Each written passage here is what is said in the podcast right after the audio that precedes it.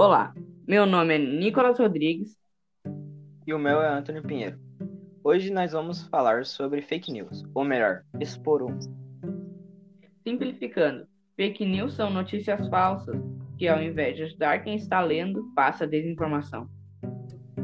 Um exemplo de fake news: descoberta de vida na Lua. Em 1835, o jornal New York Sun publicou uma série de reportagens sobre a incrível descoberta de vida na Lua.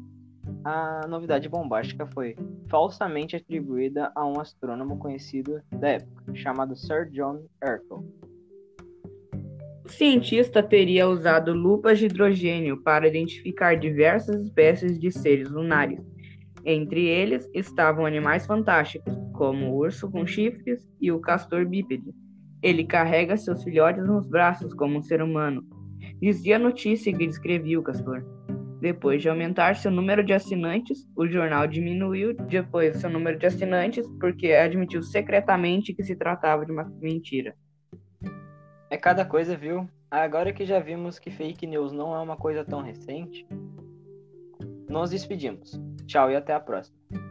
Até a próxima.